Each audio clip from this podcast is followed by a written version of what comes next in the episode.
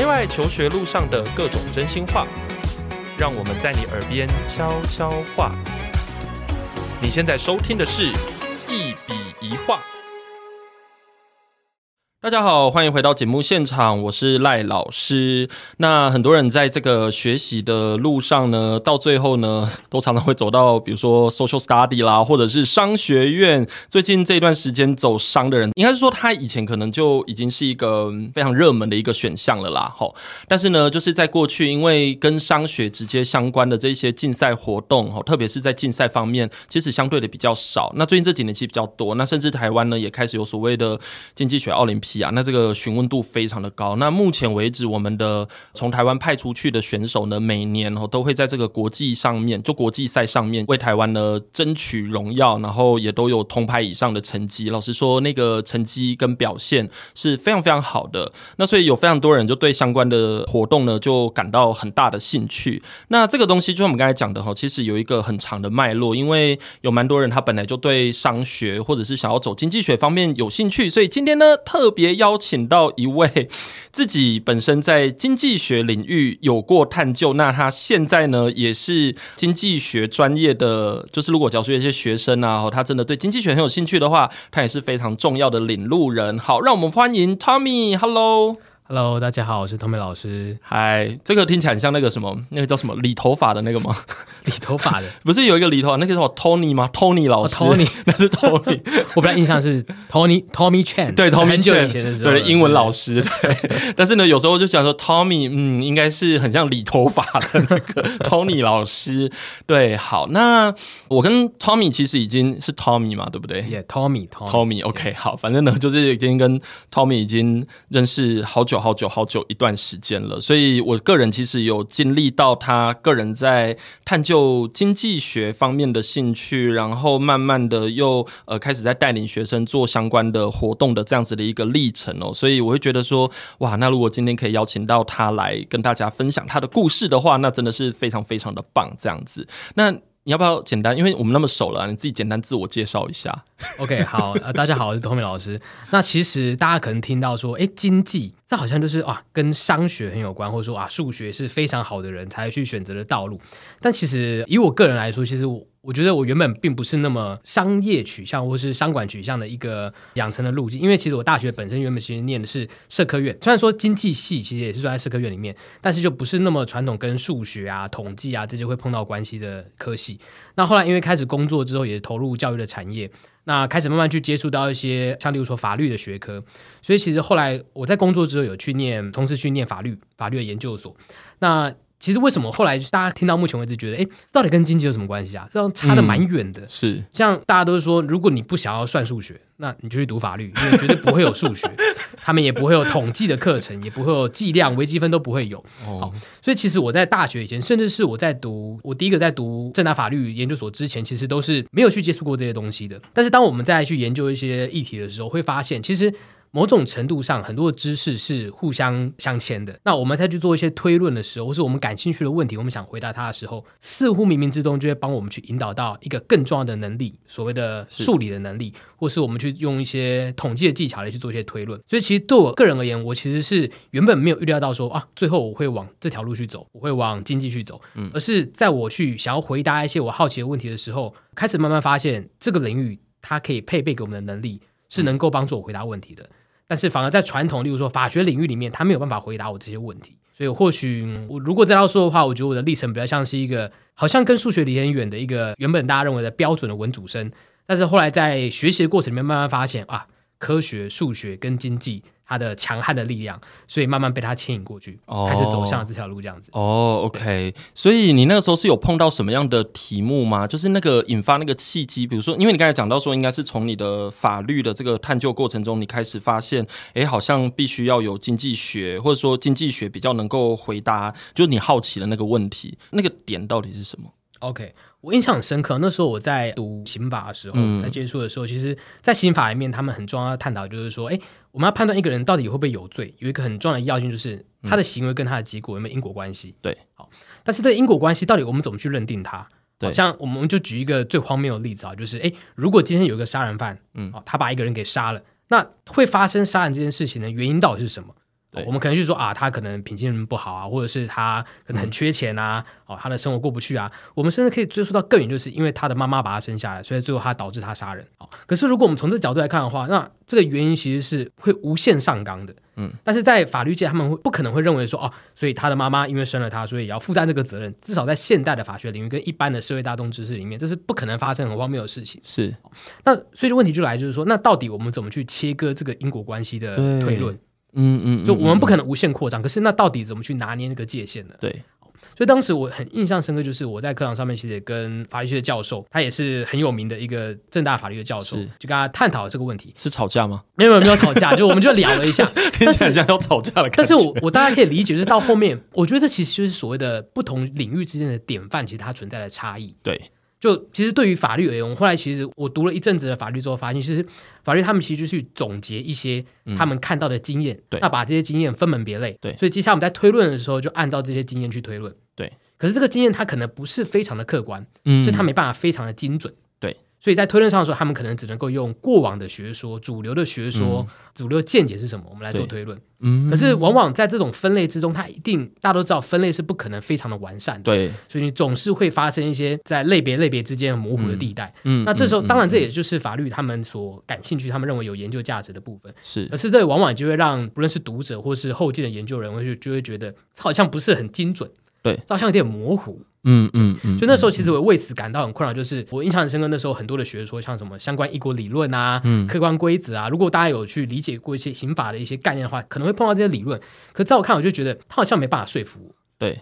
所以我想的是，那有什么东西可以去帮助我，让我去说服我说，我们怎么去界定那个因果关系会不会成立？对，能不能够说服别人？对，所以那时候其实我就，当然这个部分就比较不是传统法学的学习的过程。对，我就是找一些书籍去看，说有没有什么可以回答这些问题的一些方法。嗯，那那时候我其实是接触到一本科普的书，我就我觉得蛮推荐大家去看这本书，叫做《它其实是一个作者》，这个作者他其实呃他是熊丙元教授，他其实已经退休了。嗯，但他其实他的专业就是法律经济分析这个领域。是，也就是说，其实很多人都。说我们后面也会谈到，就是经济学它其实被人家称为叫做一种社会科学的帝国主义学科。对，真的。那为什么这么说？其实 当然我们可以说哦，他们可能很傲慢，嗯、他们可能很会去侵略别人的学科。嗯。可是其实某种程度是因为他们有他们的解释力，嗯，他们用了他们的科学的力量。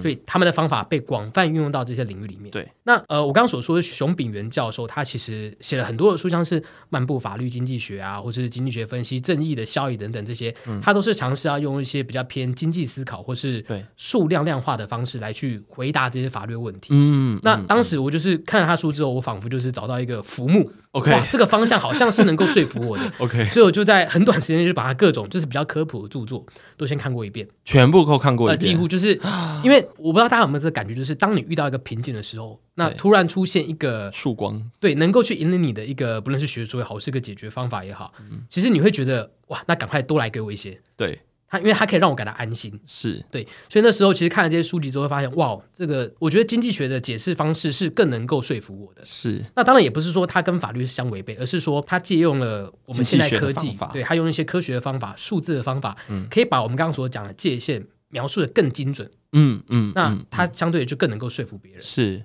哦，原来是这样。可是你那个时候这样的成本，就是在转这个学位的时候，那个成本不会很高非常大。因为呃，我必须跟大家老实讲，就是我在读经济，就是当我意识到这件事情以前，其实我就是一个标准的文组生，就是可能大家对于文组的刻板印象就是哦，我们去记东西，然后写申论题，然后去背诵这些。当然，他们不只是背诵啊，而是他们比较多。文字的讨论，嗯嗯，但其实经济就是他们一样是用文字，可他们用的文字是更抽象的数字，是。来做讨论。所以其实我为了这件事情做了蛮多准备，就是可能重新去把，当然我以前大学就已经有开始修经济学的东西，但是就是不够深入，对，所以后来也去把一些像陆续像微积分啊、进阶微积分啊、统计这些东西都要去把它补齐，对。所以这个过程其实真的是蛮辛苦的，因为一般的文组生其实不太去做这件事情，是。对，而且你就会感觉到就是哇。人家可能大学就开始做这件事，可是我可能是工作之后才开始做这件事情。嗯，对。但是我后来觉得，如果他就是目前能够说服我的东西，其实学习起来也是蛮有动机的。所以其实我后来在补这些东西的过程当中，我大概就用一年的时间吧，大概把就以台大经济系来讲的话，嗯，他们的一般的经济系学生必有的能力，大概是大一、大二这两年可以准备起。那我就是逼自己在工作之余，哦，甚至像我后来去读硕班之后，就是不断的在把这些东西给大家把把它补齐，所以是蛮辛苦的啊，就是听起来很累，十年没有碰数学，然后马上接下来就开始微积分统计，计量很多的数字就开始出现了，好可怕哦。但是我觉得我的例子也可以让大家知道说，就是大家可能觉得说啊，我数学不好，我可能这辈子跟数字都没有关系，对。可是我觉得，就我的例子而言，我可能跟数字远离了可能十年的时间，然后又相遇了。对，可是只要你动机是足够清楚的，你知道自己想要什么，嗯、其实我倒觉得，当你动机够强的时候，其实你自然就会去花更多的时间，对，把你需要的能力给备齐。嗯，那其实过程当然是辛苦，但是其实是很有成就感，也会觉得很开心的。哦，OK，对对对。就我人生是还没有那一个 moment 啊，就是我我只知道，就是我刚才听你讲完的时候，我就觉得，对你眼前的这一位呢，我呢也是文组生，然后微积分呢就是三修才过，我实在是不知道我接下来还有没有那个机会，但是我在想，希望不要有，我觉得那个听起来就觉得好累，而且重点是你是在一边有工作的情况下，然后又要转这个学位，然后要去补那个数学，我觉得听起来就真的是非常的辛苦。对，他其实过程是蛮辛苦的。所以其实我也蛮鼓励大家，就是如果在大学期间，嗯、虽然说就算你可能不是商学相关的领域，嗯、但我觉得其实广泛去修一些，我自己其实认为数学真的是一个蛮重要的工具。是，其实甚至是我们或许接下来会谈到，像现在我们所谓的这种传统文组对科系，其实也都开始广泛去运用数理的力量，嗯，来去回应他们的问题。是，所以其实到后面会发现。能力只要能够帮我们解决问题，其实它就是一个有价值的。是，其实不会去特别去区分它是哪一个领域所需要的能力。嗯嗯嗯嗯嗯嗯。所以你现在在比如说你自己的研究里面，基本上因为我知道经济学，像我们地理里面也会讨论跟经济有关的议题，嗯、但是我们的讨论就是比较直性一点，嗯、或者说。大概就是看看数据，然后解读个图表，大概就这样。嗯、我们不会真的有一些人会啦，但是像我们这种比较直线的，大概就是政治经济学的取向。嗯、那那个的话，大概就是真的比较 theoretical 一点。那你现在在做的这些研究，基本上也都是走非常非常量化的路线。对，那其实某种程度，我认为直性跟量化之间，嗯，这两者虽然看似好像是不同的区块，可是其实。如果我们就以光谱来看，其实东西一定也是会有模糊的地带的。没错。那其实我认为我在去读经研所的过程里面，其实我觉得最大的一个能力的增进就是，我可以把这两者尽量的拉近。是、嗯，就是我可以透过直线的方式去论述它。是。那同时我也可以用量化跟实际客观的数据，去证明说这个直线论述是对的，是可以说服人的。嗯哼。那其实就可以让我们在回答问题的时候可以更全面。哦。更有说服力。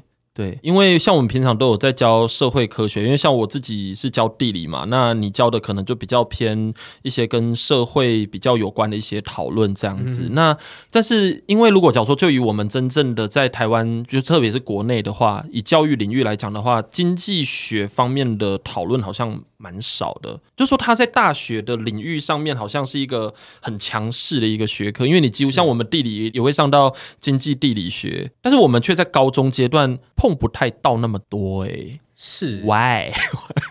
我其实觉得这个其实也蛮有趣，就是如果我们就以中学阶段的学生来说，嗯、就可能十五到十八岁阶段，嗯，他在正式的教育体制里面会碰到经济的，大概就两个来源，嗯，一个来源就是他如果去读高职的商业类科，对。他可能会碰到一些基础的经济学。对，那他如果是选读高中的话。那如果我们的听众刚好有高中生的话，你们应该就会听说过，就是哎，对，高中好像有一科叫做公民与社会，对，好，里面好像有一部分还是有一个学期，其实就有在介绍经济学，嗯哼，哼，哼，那其实大概就是这两个来源是比较会接触到的，对。可是不得不说，就是在这方面，或许是因为早期教育政策的规划，所以其实如果要在高中阶段就去接触经济学的话，嗯，其实是引导到高职这边去的，是哦，他可能会花一个学期或者一年的时间去修习很基础的经济学的概念，嗯哼，可在高中阶段，他会认为传统的高中会认为说，我们去设定你。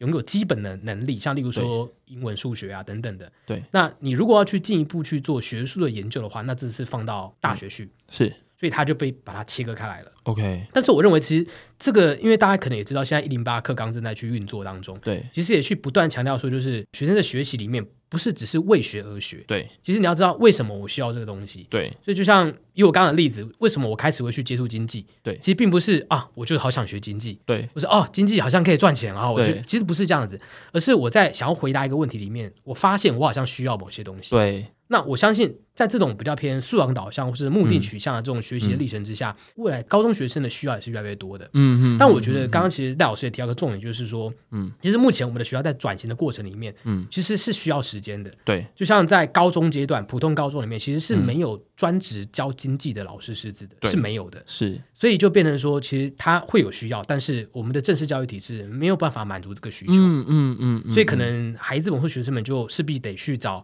其他的学习。是，没错。对，因为像在如果假如说我们今天讲的是国外升学体制的话，比如说像是比较美式教育一点的，他们其实在高中阶段就会安排经济学，有一些比较进阶的啦，比如说像 AP Economics 这样子，对对对，而且它有些课程甚至是延续了就是两年的时间，对，就相对的是比较多一点的这样子。那我觉得很多人可能会说啊，这个可能对于学生而言太难了。嗯，但是其实还好，其实还好，因为像还好，我也有教过，可能 十四岁，对，他也是可以去操作这些。对，那其实就我来看，就是如果我们就以最基本的，可能就是比较偏经济直觉的这些知识的习得。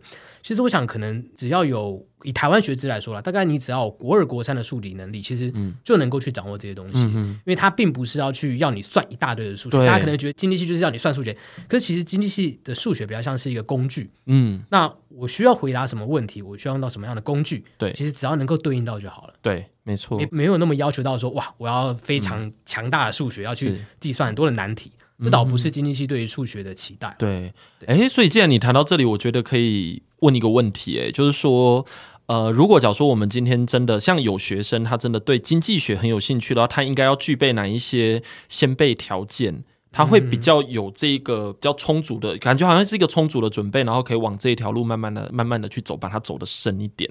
我觉得，其实，在经济领域的人，其实对于经济系所学的东西，大致上我们其实会分为两个部分，一个就是比较偏。经济直觉，嗯，我们现在就是 economic intuition，嗯，另外一个部分就是你的数理能力。那其实这两者我们很难去说哪一个比较重要，因为每个领域的人他们都会觉得啊，我们有最着重的 point。那其实这两者其实就是建构起一个你想要去接触经济领域的学生，其实你必须要在未来这两方面去培养的一个能力，这样子。那什么是经济直觉？就是你像是说，我们就举一个最简单的例子好了。如果现在我们的基本工资要调涨了，诶，我记得好像今天的新闻说明年又要调涨。对，没错。那调涨之后会发生什么事情？大家就开始去想象那个逻辑关系嘛。嗯。大家可能觉得说，哇，那劳工可以拿到薪资变多啦，很开心啊。但是有人说，可是薪资变高，那会不会老板就比较不愿意？聘用劳工，对，或是干脆我就把产业移到其他国家去，去。那会不会反而使这些劳工他们的就业机会减少？嗯，那我们就会发现，就是相同一件事情，调涨基本工资，嗯，可是其实我们解读出来的结果跟路径可能是，嗯，劳工会受益，或者劳工会受害，对，那究竟是哪一个？它都符合我们的逻辑。那其实传统的经济学里面，就是它可能会有一个理论的一个假设跟结构去描述这件事情，嗯，比较偏数理方，这刚这就是我们刚刚所讲的经济直觉。嗯，好。那其实，在各个经济系里面或者经济所里面，其实越来越强调数理能力，是因为他们希望去透过，就像我们刚刚讲的统计或是计量的方式，嗯，去来去更进一步确定说，那到底这些经济直觉跟论述哪一个才是最贴近我们的社会真实？嗯、对。那这部分就开始要去用到比较多的数学，嗯嗯嗯，对。那我自己个人的教学经验，或是我自己的学习过程里面，我觉得其实以中学生来说，其实大部分不会去要求到你必须要用数理工具来去验证这些理论，嗯，就是因为其实在这个阶段，我们并不是要大家马上变得跟大学生一样，这毕竟是有差别的，是。所以比较像是我们给大家一些练习经济直觉思维的模式，对。那未来，如果你去更进一步深究的时候，你开始啊，如果说你未来上大学了，你开始学统计，开始学这些数理的工具之后，嗯、那你就可以开始去挑战你原本所习得的那些理论，嗯，因为有些理论有可能时空环境变了是会改变的，是是，对，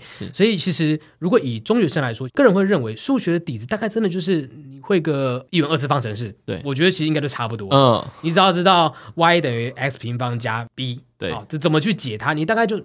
是，大概就能够解决这些问题了，或者说对图表看得懂，对，就是 x 跟 y 哈，它代表的意义是什么？如果 x 越大，y 越大，哎，它们有正相关。其实这都是一般的学生其实都能够掌握的，是。所以其实它并没有离一般的学生那么的遥远，嗯嗯嗯，对。所以你的意思其实是说，如果学生他只要如果在这个阶段学到经济学的概念，数学的工具并不是最主要的，那如果假如说你可以把这个概念把它应用到我们的日常生活去做一个连接跟思考。其实这样子就很好的第一步，这样就是说，我们其实往往会习惯，像我们刚刚所讲基本工资的例子，我们就有两条路径去思考。对，当我们过往，我觉得其实，在中学生阶段，就是我们如果能够知道有这些不同的思考路径，嗯，那我们也知道说，未来可能我们会用一些数理工具去证明哪一个论述、哪一个因果关系是比较正确的。对，其实大概就这样就可以了。是，实际上真正的验证，这可能就留待甚至可能大学的高年级才去做这件事情。是，对，哦，OK，所以。其实还是有分阶段的，对，因为不太可能就是要你中学生马上就会大学的东。那那这样的经济系他们为什么要读？花四年去读它，一定还是有差别的。是啊，没错。哎，那因为我自己本身带的，就是从地理的角度去带的学生，其实后来蛮多往商学的方向去走，或者是其实也蛮多人有去念经济学的。但我带他们的方式当然不太一样。嗯、那但就是说，这个就会牵涉到一个问题，就是说，因为现在包括一零八课纲，或者说国外升学，他们一直来都很鼓励你去做一些像课外活动这些东西。那像我们台湾现在有所谓的金澳啊这一些，那。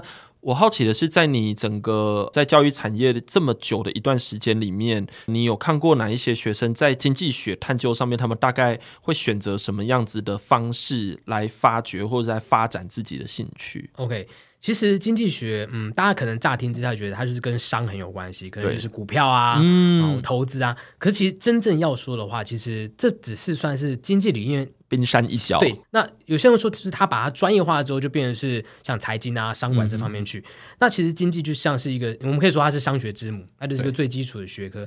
所以，当你学习经济领域的东西之后，你接下来不论是在 social study 里面做研究，嗯、或是你开始要去衔接商管。嗯，其实都是 OK 的。对，那现在学生其实，在对于接触这些领域里面，我我自己个人认为，其实大部分的同学们对于社会的议题是比较会有接触、比较有感觉的。嗯，他们对于股票或是对于投资这方面，其实毕竟其实还是有点遥远了。嗯。怎么样去开始踏入这个领域的学习？其实只要你愿意去关心我们社会周遭的事物，嗯哼，小到我们刚刚所说的，哎，调整基本工资之后到底会怎么样？对，那甚至你可以大到就是，哎，像最近我们开始升息循环了，那可能会发生什么事情？嗯，那其实从这生活周遭，我们就会受影响的角度去切入，嗯，那你慢慢其实就会踏入到经济的领域里。是，对，OK，所以这个算是一个蛮好的一个切入点。那你之前会改到很多一大堆人在那边写什么经济学的小论文之类的 哦，当然也会啦，就很多学生喜欢做这一种。是，那不得不说，就是其实他小论文其实也是需要酝酿一些的，是真的。所以有时候其实我反而不是那么鼓励，嗯，我为了写而写，对，没错。是我在回答某些问题的时候，发现，哎，我可能需要用这样的方式来回答会更好，嗯，那我再去采取这个做法。对。可是这里就会有一个问题，就是说，因为很多学生不一定像我们已经念，因为我们都已经在社会科学领域这么久了，所以我们可以意识到说，对，这个是一个问题。然后经济学，而且我会有一个契机，会知道说，哎，经济学在这个时候对我来讲是有意义的。那个 moment 对这些中学生来讲，或对这些小朋友们来说，我们应该都要叫他们小朋友了，就是对那些小朋友们来说。大概可能会有什么样的契机会遇到这样的事？你是因为看到就是接触到书嘛，对不对？但是必须说真的，就是这个是缘分吗？这真的其实蛮缘分的。那当然，其实我觉得就是老师是一个很重要的角色。嗯，真的。如果老师你有这样的经验过，你就知道说，哎，这是一个可能可以让孩子们去探索的方向。嗯嗯。那当然，就是我们现在对于我们在既有的教育里，可能里面都有一些不满，或者说觉得有些美中不足。是。那其实就是慢慢改变的过程。是。那我相信接下来。也会有非常多的资源慢慢会出现，因为毕竟就是一定会有这些需求。嗯、对，那我觉得现在就是一个资讯非常蓬勃的时代。嗯，那大家可以去关注一些像是探讨经济议题的，也有一些比较有趣的自媒体。嗯，啊，或是传统媒体其实也都可以。那其实像现在网络上面，像 IG 也会有一些那种粉砖，它或许介绍是很基础、很简单的概念，可是它会慢慢让你去 involve 在这个圈子里面。嗯，那只要当你在这圈子里面，你就开始可以慢慢的去触及各个、嗯、各个东西、各个知识。嗯嗯嗯嗯，哦，OK，因为像刚才提到这个东西，我就想到说，之前跟那个谁罗宗佑，反正就是同事啦，哈，就是我们有提到一个。点是我们其实都还蛮鼓励学生有事没事的时候就应该去逛逛书店。是啊，对，因为现在很多的像自媒体那些东西，其实会让我们蛮分心的，而且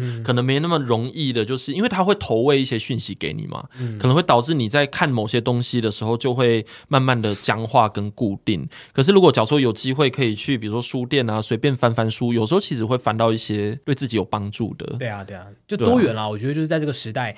传统的书我们也看，对新媒体的东西我们也看，就是我们不要偏食，是对多元的摄取，增加自己的要怎么讲呢？这叫什么？增加自己的缘分。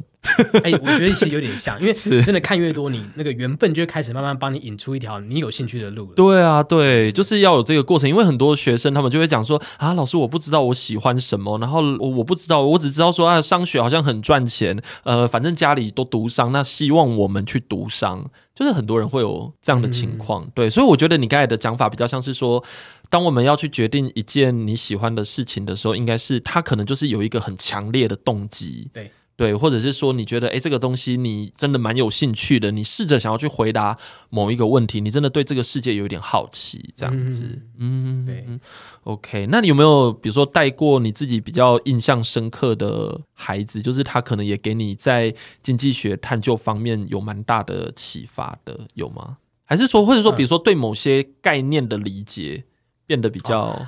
当然，就是像例如说，我曾经带过孩子们写论文，嗯、那当然他是比较偏向是商管策略，像是例如说，我记得他研究的题目是说，哎，他很好奇的是，他常常去逛 IKEA，嗯，好，跟那个另外一个啊，宜得利啊，宜得利这两个都是家具商嘛，嗯、是，他就很好奇说，哎，那这两个家具商他们在行销的模式好像不太一样，嗯，就是一个是让你沉浸式的，就是他认为说，哎，IKEA 就是他帮你布置好客厅。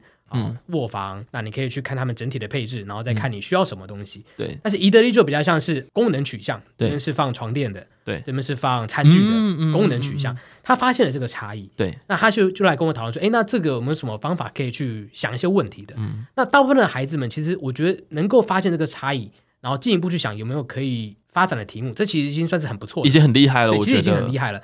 那其实接下来就是帮助他去回应这些问题，就是那好，那你可以用什么方法去证明说，哎，他们这两个行销策略可能有很显著的差别？嗯，哦，那可能就是哪一个比较好？你可以去进一步做这个推论。对，那这个障碍之下其实不是那么传统的经济学，它比较像是一个社会的议题，或是可以说是一个行销的综合性的，对，比较综合性的。那其实我们后来就是想说，那好，那我们就来做实验。对，好，那我就带他的去做一些实验的设计，像包含。如果你想知道哪一个是能够让消费者比较愿意驻留的，嗯，那我们实际就去检测看看吧。哦，就是说去测量它的时间。对，我们就去测量说，你可能我们挑用一些抽样的方法，我们挑选某些时间，嗯，哦，那地点等等的，我们这样达到随机的这个状态。对，那我们就实际去测说，那每一组客人可能在某一个空间里面，他的逗留的时间是多少？嗯，或是大家。踏进到 IKEA 或是踏进到宜得利，对，它最后出来的时间是多少？是，那这可能就是一个其中一个可以帮助我们回答问题的对研究方法。是，那当然还有很多其他的面向，像包含你的消费的模式啊，嗯、你的每一个客人消费的单价等等。嗯，那这就会牵涉到资料的问题了。对。那这其实也是在目前的经济领域里面，他们认为最重要的事情就是你如何取得资料跟分析资料。经济领域慢慢开始，就我的观察，其实已经跟 data science 慢慢的靠近了。嗯，像我刚刚所提到计量经济，其实对，就开始跟这个领域开始有点沾上边。对，所以其实这有像我刚刚所讲，文理组好像到后面的分野，其实已经没有那么，有那么明显。对，对，我们要做的就是如何去回答一个我们好奇的问题。是，没错，而且这个问题必须是。要怎么讲呢？呃，要回答这个问题的能力，它必须是跨领域的。对，它是需要跨领域的。哦，对啊，因为我其实常常跟我的学，因为尤其是最近，你会开始发现说，这个可能就是所谓的，当然整个社会脉络基本上就是数位化时代嘛，就是很多东西，其实你会发现资料科学其实都有参与在这些变化之中。所以我就常常跟我的学生讲说，哎，反正无论怎么样哈，英文数学就是一定要弄好。真的不得不说，对，真的不得不说，我真的很我没有那么喜欢数学，但是我真的不得不说，老师自己没做到。就跟人家说，你们这个年代真的跟我那个年代不一样了。我那时候念大学的年代是一个直性研究在台湾就是发扬光大的一个年代，这样。但是在在你们这个阶段，你们真的没有办法回避数学，再怎么看真的都没办法。然后我就跟他们讲说，不管你是文组还是理组，理组就不用说了，但是文组反正你的数学还是一定要好。对，发展性会真的会相对之下比较好。真的，你的选择会变多，真的对。但是也不用到走火入魔啦，但就是至少你要有一个基本的数感嘛。然后不要不要怕，对，不要怕。我自己是还是有点怕，这 讲起来真的是很不好意思，就自己都没做到，但是就会觉得说，对啊，如果假如说我们今天真的要在未来的大学里面好好的活下来，或者是说有更多发展的空间的话，其实数学扮演的角色真的好重要哦。如果你喜欢我们的节目，别忘了订阅，这样每一集最新的内容就会自动推送给你哦。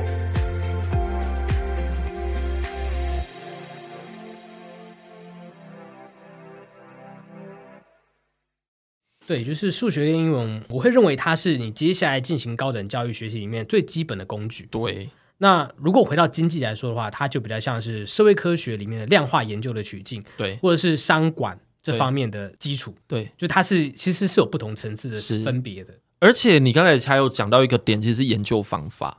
是对，就是说，其实你刚才提的，比如说要怎么收集资料来回答这个研究问题，或者说，哎，现象这么的复杂，我们要怎么把它切干净？这个其实都涉及到研究方法的训练哦。对，是没错，真的。所以也就是说，如果我们今天真的要去做所谓的经济学的探究的话，大概就是比如说数学，然后怎么去把这个理论用在我们的日常生活中，甚至是连研究方法的东西，如果能够自己抓的好一点的话，其实就算是有在这一条路上了。是是没错，就理论上应该是这样。但是当然必须说，就是如果一个孩子、一个学生，他没有在引导的情况之下，他真的其实蛮困难，自己可以去，他很难意识到这些事。对，因为他可能会有一个问题，可是他不知道怎么去。我们不用讲回答问题好了。对，我到底要从哪一个方向去回答问题，他可能不知道。对，所以真的其实某种程度是蛮需要引导的。嗯，对，因为能够觉察的学生其实非常的少。我自己教书教那么久，我也很少遇到可以一开始就自我觉察的学生。对啊，真的好有点缘分的，真的。那我们现在的教育资源够吗？如果从公立学校角度，我觉得从公立学校，当然，嗯，在这个课纲的改革之下，是有慢慢变得更多元。嗯，但是我相信这个速度其实是没有办法非常快速的。是，目前来讲，其实我们真的摊开各个高中，嗯，你即便是去明星高中，嗯，其实也没有专业所谓的经济教育的专业，因为在传统的教育架构里面没有这个科目，在普通高中是没有这个科目的。对，就算连选修要开也很困难，因为也没有这样的师资啊。说实在，对，因为像我们刚刚提到的。高中的公民社会，它里面有一部分是经济，嗯、可是如果我们去翻开他们的教育的组成的话，其实大部分还是以像是社会啊、政治啊，嗯，啊，或是法律这些科目，经济的部分其实就比较少一点。对，啊，所以其实我自己是还蛮担心，就是因为学生一定会有这个需求，嗯，他们在未来不论像我们刚刚提到的 data science，或是你做量化的分析，你一定会去需要这个学科。对，可是其实是目前公立高中比较没有办法提供的内容。对。那我不知道私立学校是不是比较能够有一些资源跟弹性调整的空间，它可以可以透过外聘的讲师啊等等的去找到这些资源。嗯，那如果真的是存在这个差异的话，哇，那那或许接下来我觉得中等教育的发展会不一样。对，就是。私立学校其实是更有弹性去面对这些事情。对，没错。我觉得你现在讲的这些事情是正在发生中了。我想应该也可能应该也是这样。应该是按照我就是平常的工作经验的话，我觉得它正在发生。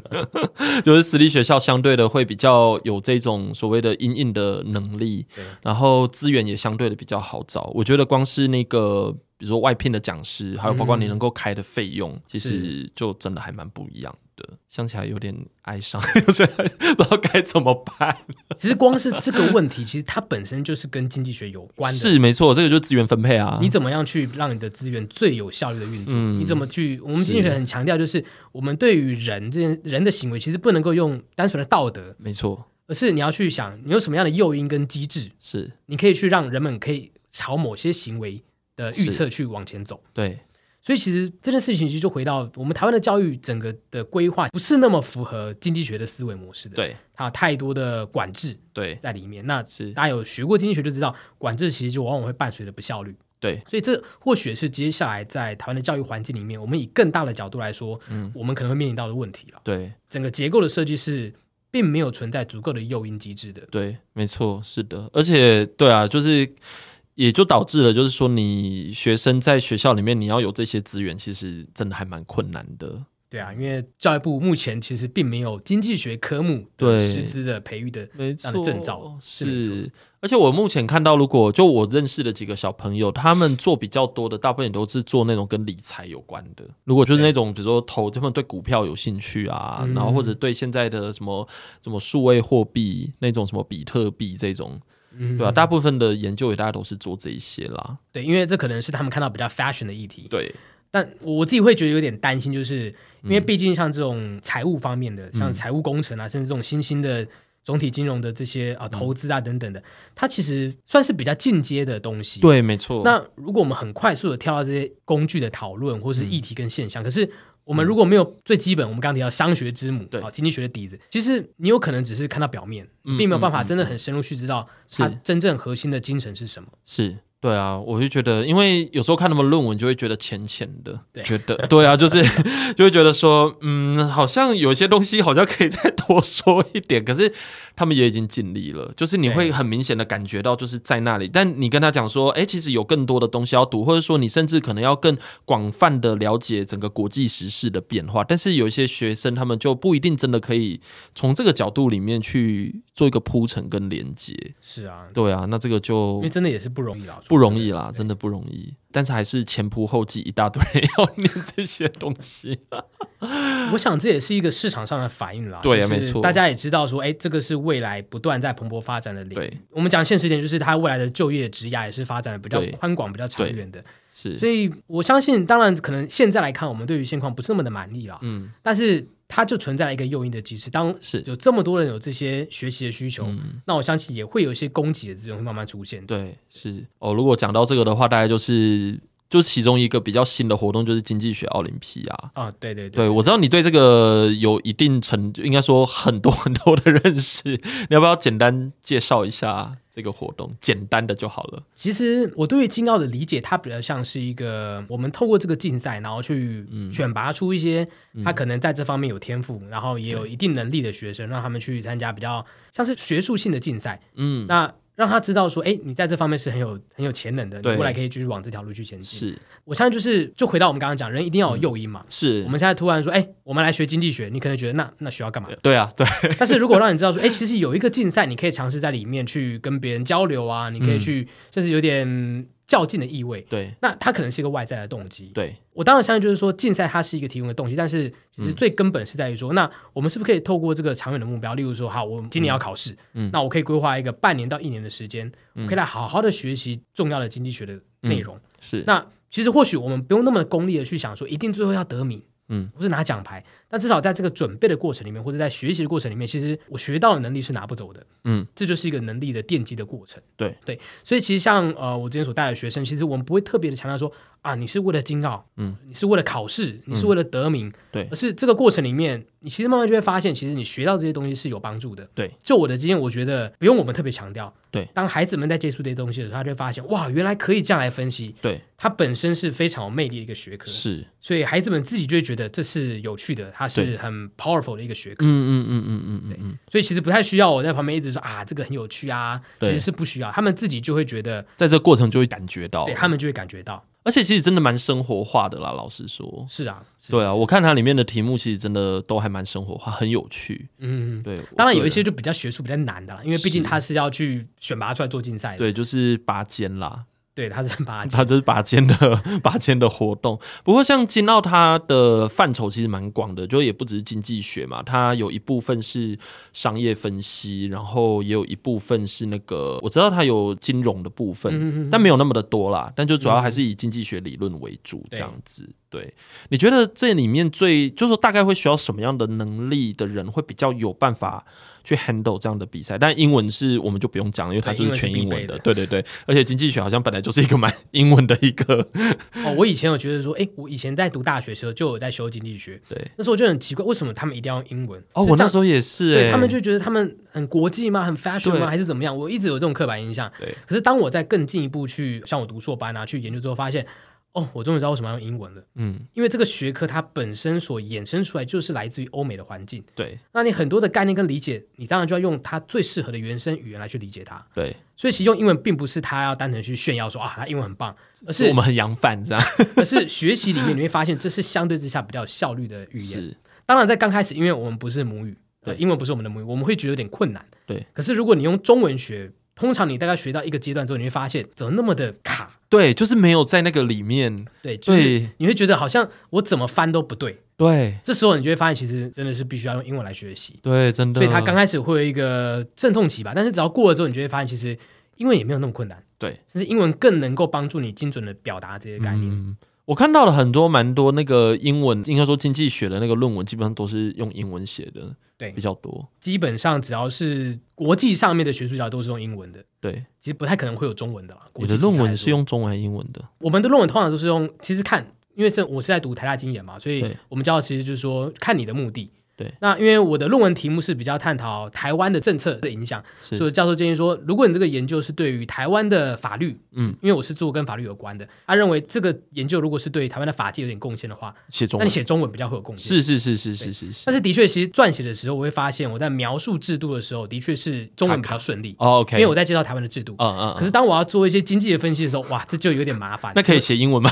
就是有些地方写中文，有些地方写英文，就可能一些比较偏，可能还是用中文啦，因为整体不可能让它太、太混乱。哦，但是就会发现某些地方，像我们在谈统计上面好了，嗯，你势必不可能去避免用到英文的符号或是数学的符号这样子。嗯哼哼哼哼。对啊，这个听起来是真的是对。我觉得那个语言的使用，因为我记得我身边有几个也是台大经研所毕业的朋友，然后我有问过他们类似的问题，因为我就知道说，其实跟那个比如说像一些电机或资工他们在做的一些 project 一样，基本上一定是全英文的，你没有人在搞中文的。嗯、然后我听到了也很多人真的都是直接写英文，那这个就跟我们在那个像地理所之类就很不同，因为我们基本上就是很习惯的就是用中文，而且我们自己在台湾。学界有自己的一个脉络在，哦、对对，所以就其实我觉得那个文化还蛮不一样的。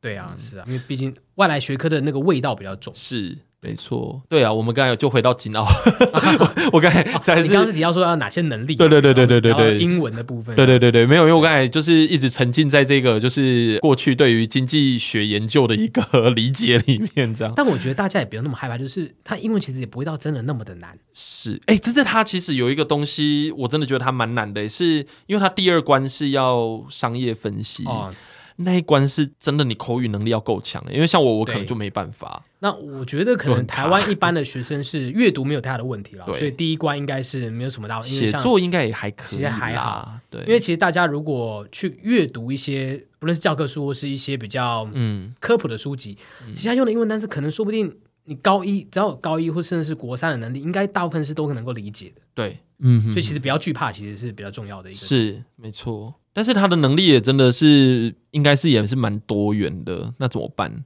因为这感觉就是不是单纯念经济学理论就可以的。哦，对啦，因为我有 我有看过一些坊间的补习班，我知道他们有人在开什么经奥班。哦、对，就是，但他们的方就方法都不太一样。但是我有看过那种方法是直接拿那个大学教科书来教的。我有看过那一种的，嗯，对对，然后就是很理论取向的，嗯，可是我常常就觉得理论也没有不好，因为你本来就要有一定的理论的背景，对，但是其实更重要的应该是怎么把这个理论真的能够跟现实生活做连接，是是，对，我觉得这个好像比较重要，对，所以这也就是毕竟高等教育的学术要求跟中学生去启蒙。其实还是有点一定的落差啦。是，对对对，没错。那除了这个之外，如果想像商业分析那一种呢？你觉得那种东西大概要怎么样去准备，或者是说大概要具备什么样的条件，会比较有能力去挑战这个部分？如果先暂且不谈英文的话，我认为其实像商业分析之类的这类的领域，你可能就变成是。你其实就要多 follow 一些时事，嗯，当然这部分我反而会觉得像是对。地理的这种能力的培养其实是重要，因为我认为像是商业分析，它其实是比较偏 art，对，它不是单纯的 science，嗯，所以这时候其实需要比较宏观的学科，对，去帮你去看说，哎，那我整体的策略是什么？嗯，我怎么去采取哪种策略是比较好的？对，那这个可能有时候就会杂糅了某些艺术成分在里面，对。所以其实我觉得，像地理某种程度就算是一个，我觉得蛮能够奠基基础能力的一个学科。嗯哼。那再就是，你身为一个学生，你是不是有广泛的去摄取一些新闻的知识？啊、嗯，例如说，至少你可能要知道说，哎，那我们台湾我们的产业地位，嗯，我们现在最具有比较利益的产业是什么？啊，大家应该知道半导体嘛。对。好，那你要知道你在半导体里面的角色是什么？我们可能不是在设计端非常厉害，但是我们在制造上是具有比较利益的。是。你可能要基本的了解。那我相信，其实，在参加这第二关，应该就比较有这个能力，这样子。对。这个真的要跟大家讲，就是我没有跟 Tommy 套好招，就是我没有逼他讲说地理也很重要，但是我自己，因为我之前会跟几个经济学老师会合作，然后我通常都是先带前面。然后前面带完之后，才交给那个经济学理论背景比较强的老师。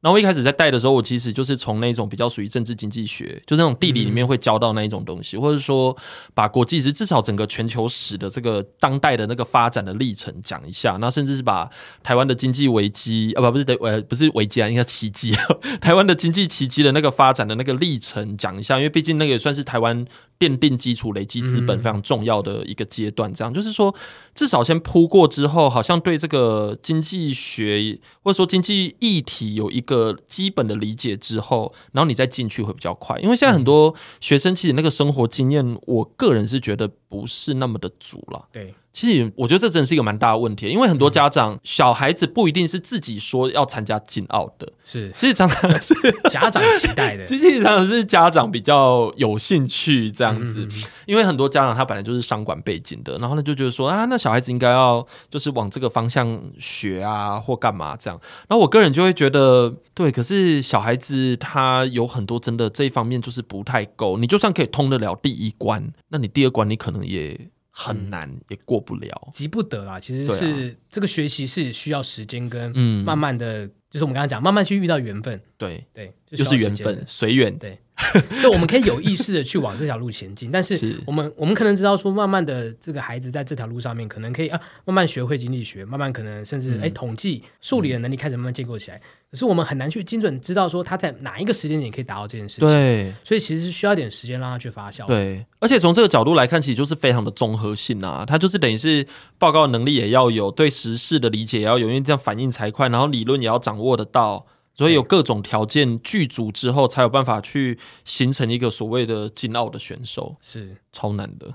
所以认为成为金奥的国手，假设是大家的目标好了，嗯，那我觉得可以把它放成是一个比较长期的目标。对，那我们其实可以更着重的是短期，我希望在这些学习过程里面获得了哪些能力。嗯、对，我觉得这其实反而是更重要的。也就是说，其实，在看待这个，我真的觉得对很多的在处在那个过程中的学生或家长来说是比较困难的，因为他就要去理解说，因为你会有一种。很想要表现，并且拿到东西那个心态或者那个心情，可是同时间这些东西，因为我们刚才数了，它其实非常非常综合性，所以你要在那样的时间里面去得到所谓的具体的成绩，不一定可以那么快的看到，因为它不是一个叫做你练了之后，或者说比如说我读了这个理论，好，我真的读熟，我甚至连图都可以画给你看，可是不代表我接下来在这一些里面，我就可以通过这些关卡。对，它可能只是其中一部分而已。对。而且就只是非常非常小的一部分。是我当然也知道大家很希望可以看到一些成果，所以或许比较务实的做法是，